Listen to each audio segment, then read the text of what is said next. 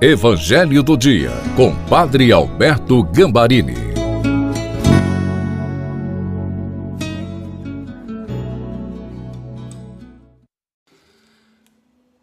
Olá, seja bem-vindo, bem-vinda ao Evangelho do Dia de quarta-feira.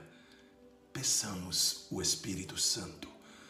Pai, nós nos colocamos na tua santa presença para pedir em nome de Jesus as luzes do Espírito Santo para que a tua palavra se torne fonte de bênção para a nossa vida.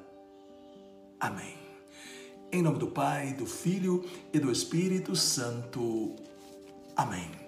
Leitura do Evangelho de Nosso Senhor Jesus Cristo, segundo São Lucas, capítulo 6, versículos de 12 a 19. Jesus foi à montanha para rezar e passou a noite toda em oração a Deus. Ao amanhecer, chamou os seus discípulos e escolheu doze entre eles aos quais deu o nome de apóstolos. Simão, a quem impôs o nome de Pedro, Simão André, Tiago e João, Filipe e Bartolomeu, Mateus e Tomé, Tiago, filho de Alfeu, e Simão, chamado Zelote, Judas, filho de Tiago, e Judas Iscariotes, aquele que se tornou o traidor.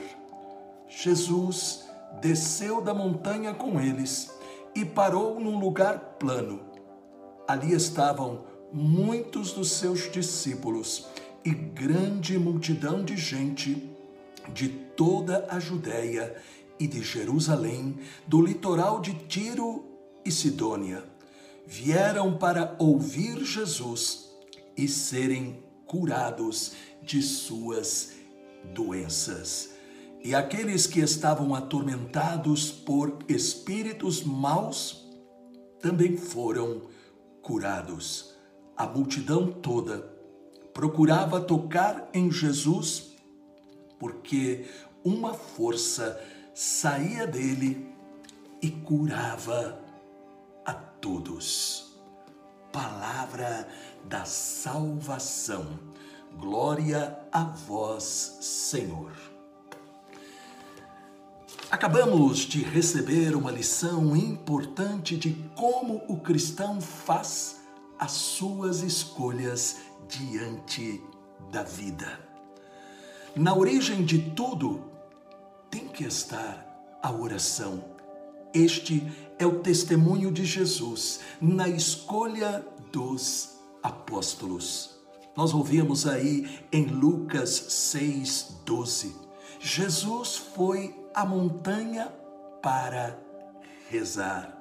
Podemos dizer que a oração é a primeira obra, a mais importante de todas as obras, o trabalho mais necessário que dá direção para todas as outras obras da nossa vida.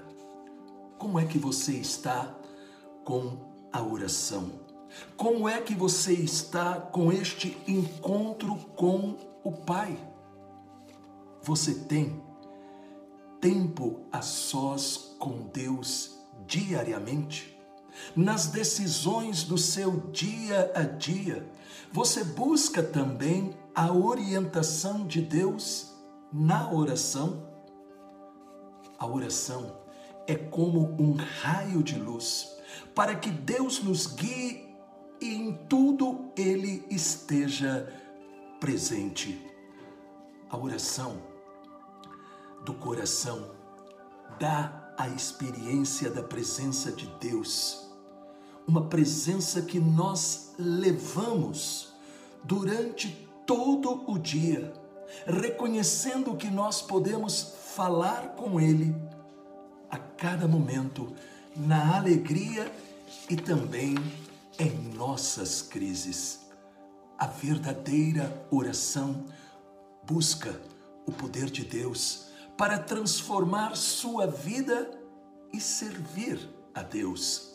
Cada um de nós tem um chamado para a sua vida. Infelizmente, nem sempre a nossa resposta é positiva. Quantos dão os ombros ou por pensar que tem pouco ou nada para oferecer, ou por egoísmo. Mas todos, sem exceção, são importantes no plano de Deus. Na escolha dos doze apóstolos, Jesus não escolheu os melhores, os mais sábios, os mais influentes.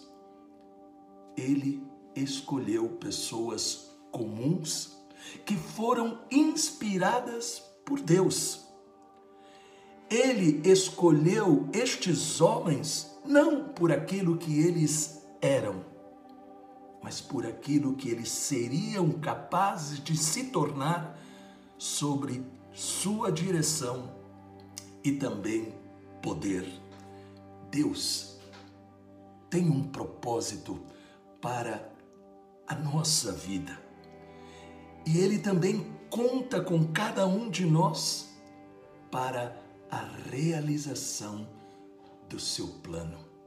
Se nós entendêssemos o poder que existe na oração, se nós entendêssemos o poder que existe na palavra, e se nós deixássemos a palavra se transformar pela oração nesta fonte da presença de Deus, nós também receberíamos milagres. O Evangelho disse que aquela multidão havia ido para ouvir e ser curada por Ele.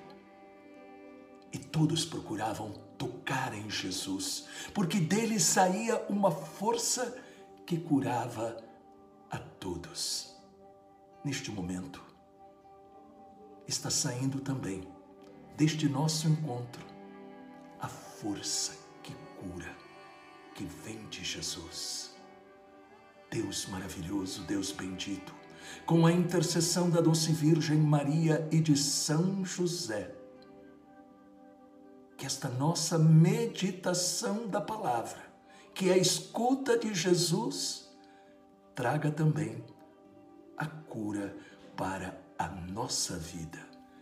Em nome do Pai, do Filho e do Espírito Santo. Amém. Se esta mensagem falou ao seu coração, deixe por favor um comentário, compartilhe para familiares e amigos. E lembre-se, estarei esperando você hoje às 20 horas no terço do precioso sangue de Jesus.